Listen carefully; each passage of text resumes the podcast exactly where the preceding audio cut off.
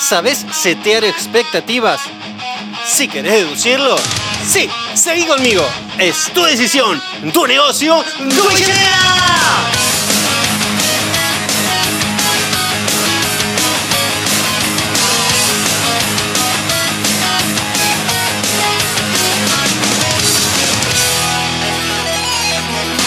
Hola centenarios, espero que estén muy bien. Yo estoy muy bien, muy contento de darte material que ojalá puedas aprovechar. Y quiero que sepas que esto lo hago para vos. Sí, para vos, para darte herramientas, para que mejores como agente inmobiliario, porque tu progreso como agente es directamente proporcional al progreso de tus ingresos. O sea, lo hago para que progreses. Y hablando de progresar, te pido dos favores. Uno es que mires ahora mismo en tu agenda quién sería la persona indicada para que me la recomiendes para que se una a nuestro equipo de trabajo. Y requisito excluyente es que quiera progresar. Así que dale, búscala, tranqui, yo te espero mientras.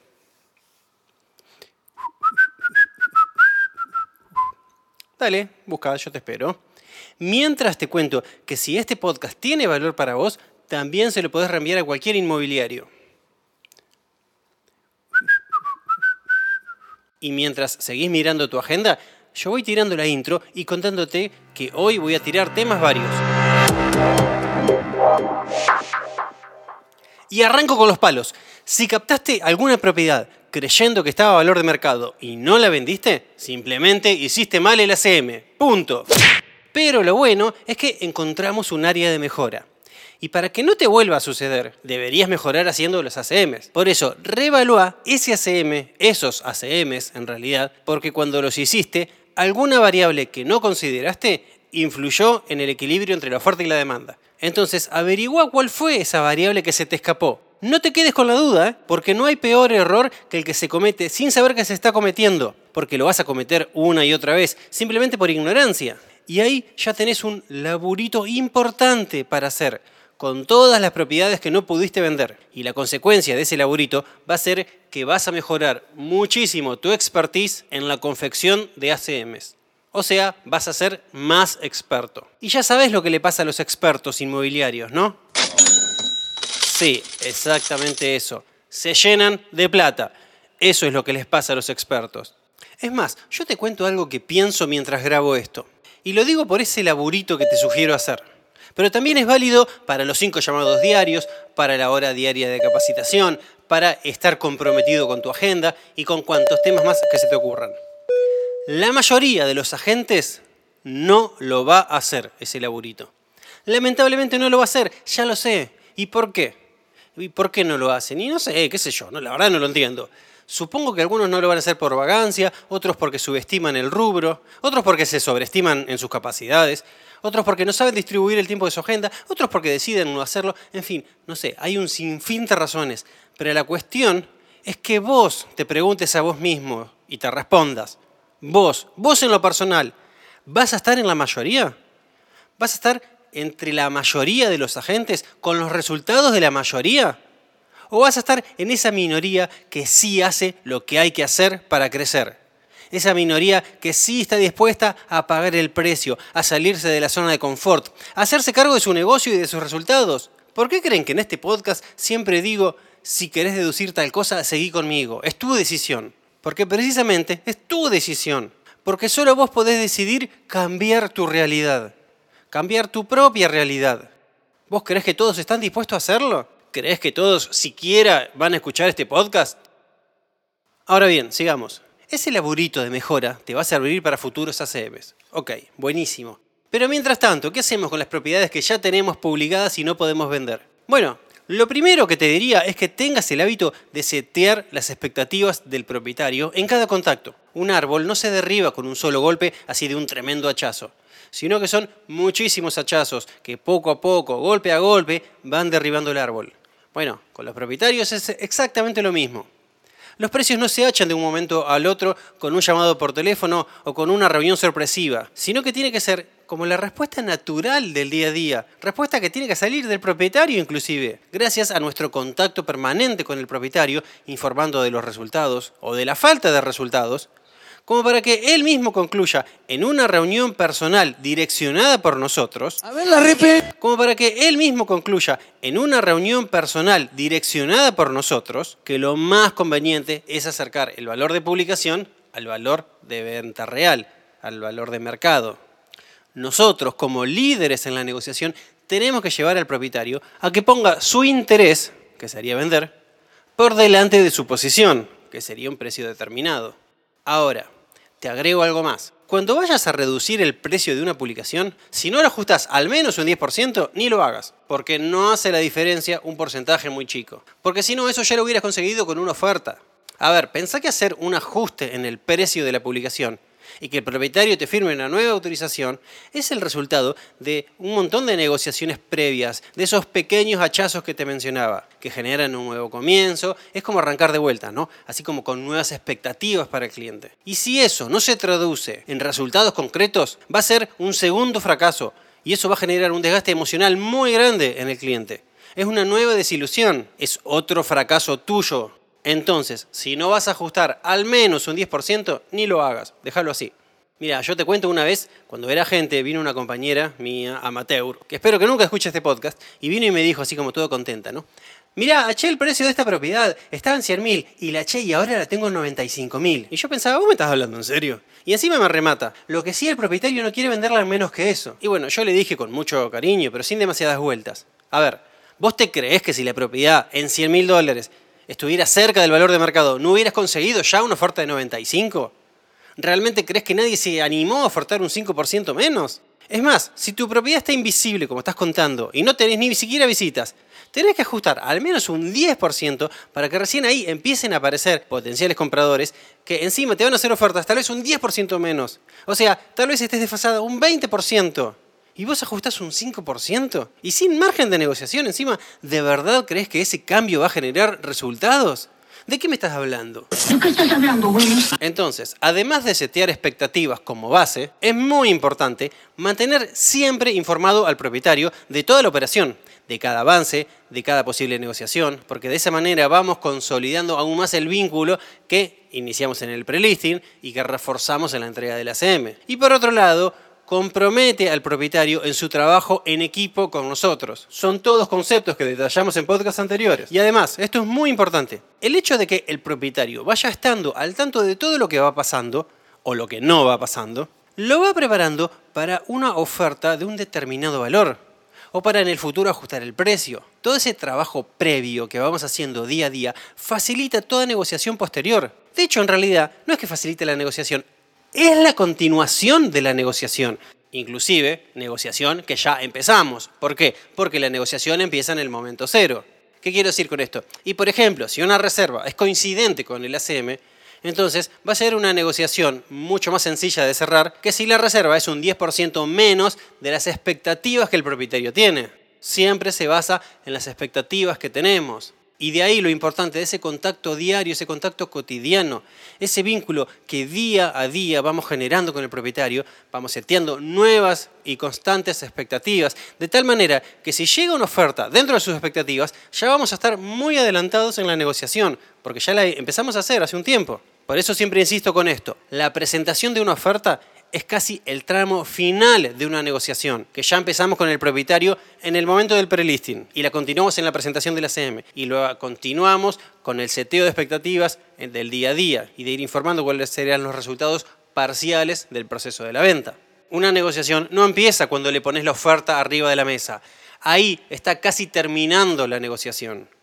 Todo lo que hicimos día a día en nuestro contacto permanente con el propietario fue formando una idea e intención que es la base con la que el propietario recepciona la oferta.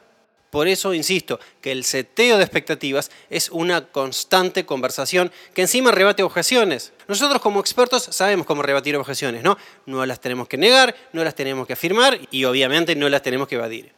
Y ahora además, encima, nos anticipamos formando ideas y conceptos en el propietario que eliminan futuras objeciones antes de que existan. En fin, setear expectativas es algo bueno.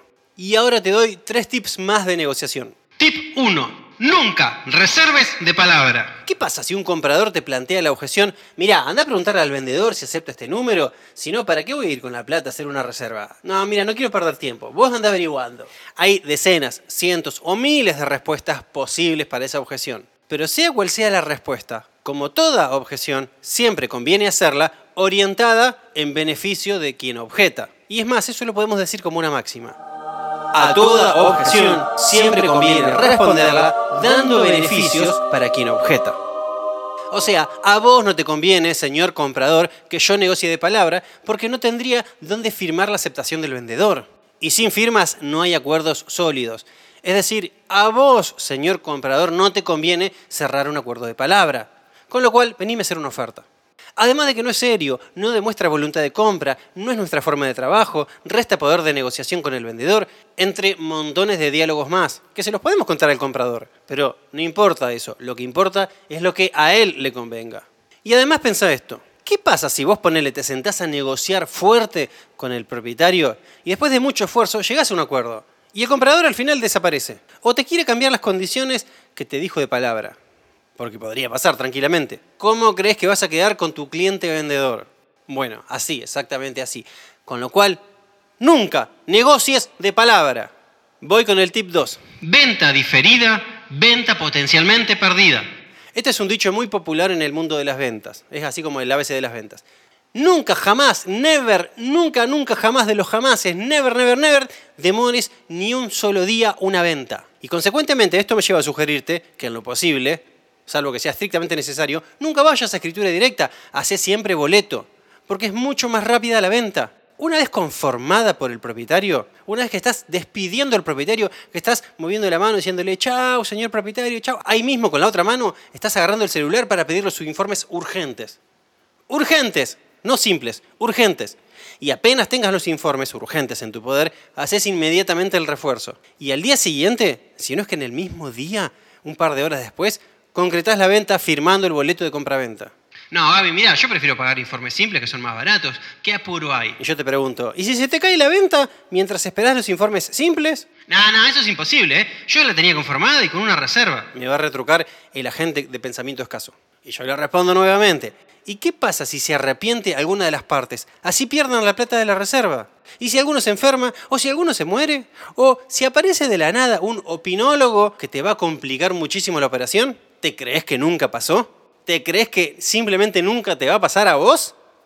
No, pero Gaby, estás poniendo tus intereses personales de cerrar por delante de los de clientes y que a veces necesitan tiempo. Y le vuelvo a responder al escaso. No, claro que no. Porque ambas partes te contratan para que asegures la operación, no para que la dejes librada al azar un profesional lidera a las partes y las encamina a su lugar de conveniencia, el cual es, sin duda, asegurar la operación, entre otras cosas ya negociadas previamente. A ver, por ejemplo, alguna de las partes necesita tiempo, entonces firma un boleto de compraventa y en vez de plantear una escritura a 60 días, plantea los 180 días, ahí tenés el tiempo. O sea, encontrar la solución, pero siempre asegurando la operación y concretándola cuanto antes. Por ejemplo, ¿estás tomando una reserva? Entonces no pongas boleto dentro de los próximos 15 días. ¿Por qué tanto tiempo? Tenés el tiempo de negociación, tenés el tiempo de conformación, tenés el tiempo de que tardan los informes en llegar, tenés el tiempo de proceso interno de la oficina de control y confección de un boleto. Y al día siguiente ya tenés que estar firmando. O sea, cuanto antes, mejor. Sentido de urgencia siempre. Así que recordá este tip de ventas clásico, clásico, existe desde el año 60 más o menos, que dice, Venta diferida, venta potencialmente perdida. Y cierro con el último tip de negociación. Nuestro modelo de negociación es ganar, ganar. ¿Y qué es ganar, ganar? Básicamente acercar a las partes y conseguir acuerdos donde todos ganen, todos. El comprador comprando, el vendedor vendiendo y los agentes inmobiliarios cerrando negocios. Es buscar las intersecciones de un diagrama de Venn y centrarse en esos beneficios para todos. ¿Y por qué lo claro? Y mira, Muchos amateurs, ya sean vendedores o compradores o inclusive inmobiliarios, tienen la pésima, pésima creencia que el modelo ganar-perder, o sea, donde uno gana a costa de la pérdida del otro, es lo que define a un negociador. Entonces tironean como si estuvieran en un mercado de pulgas, ahí regateando todo lo que pueden para llevar el agua a su molino. Y no entienden, precisamente porque no son expertos, que esto a veces puede salir mal y puede terminar perjudicando sus propios intereses. ¿Y por qué lo digo? Primero porque si el supuesto contrincante en la negociación detecta este perfil delante, va a ponerse en una postura defensiva y tal vez no ceda lo que de otro modo cedería. ¿Y por qué? Y precisamente porque no está haciendo equipo, sino que está combatiendo, está protegiendo sus intereses contra el malo de la película, que es el que está enfrente. Y tal vez haga que ni siquiera lleguen a un acuerdo. Eso es una de las razones. Y la segunda razón es porque si el perfil que vos tenés adelante es emocional, como muchos, y vos tirás mucho de la cuerda, puede que la cuerda se corte. Y una vez que se corte, no hay vuelta atrás, porque la persona va a entrar en un estado emocional de perder, perder. O sea, va a estar dispuesto a perder con tal de que pierda el otro. O sea, va a preferir perderse una venta conveniente para él con tal de no bajarle, por ejemplo, un porcentaje a ese cerdo egoísta, tacaño, opresor, egocéntrico que tiene adelante. Entonces, ni ganar, perder, ni perder, perder. Nosotros, como expertos en negociación, apuntamos a ganar, ganar. Apuntamos a hacer, idealmente, que las partes se lleven bien, que se quieran, que se apoyen mutuamente y que busquen en equipo un objetivo común. Entonces, repasando, setea expectativas, nunca ajustes un precio menos de un 10%, nunca negocias de palabra, venta diferida, venta perdida y modelo ganar-ganar. Y ya que estamos, también recordá que lo que hoy tenés es el resultado de lo que fuiste y lo que vas a tener es el resultado de lo que hoy sos. ¿Por qué? Porque los números hablan por vos. Así que me despido invitándote que cualquier consulta, sugerencia o lo que sea, me mandes un mail a gfabiano.rimax.com.ar o que me mandes un WhatsApp al 11 60 06 57 85 o que me busques en mis redes sociales arroba Gabriel Fabiano Remax o que me vengas a ver personalmente en la oficina y yo te voy a estar esperando con un cafecito o con un té o con un whisky o con lo que quieras. Mientras tanto, vende todo, vendete todos los metros cuadrados que tengas adelante, vendete toda la ciudad y vamos por más.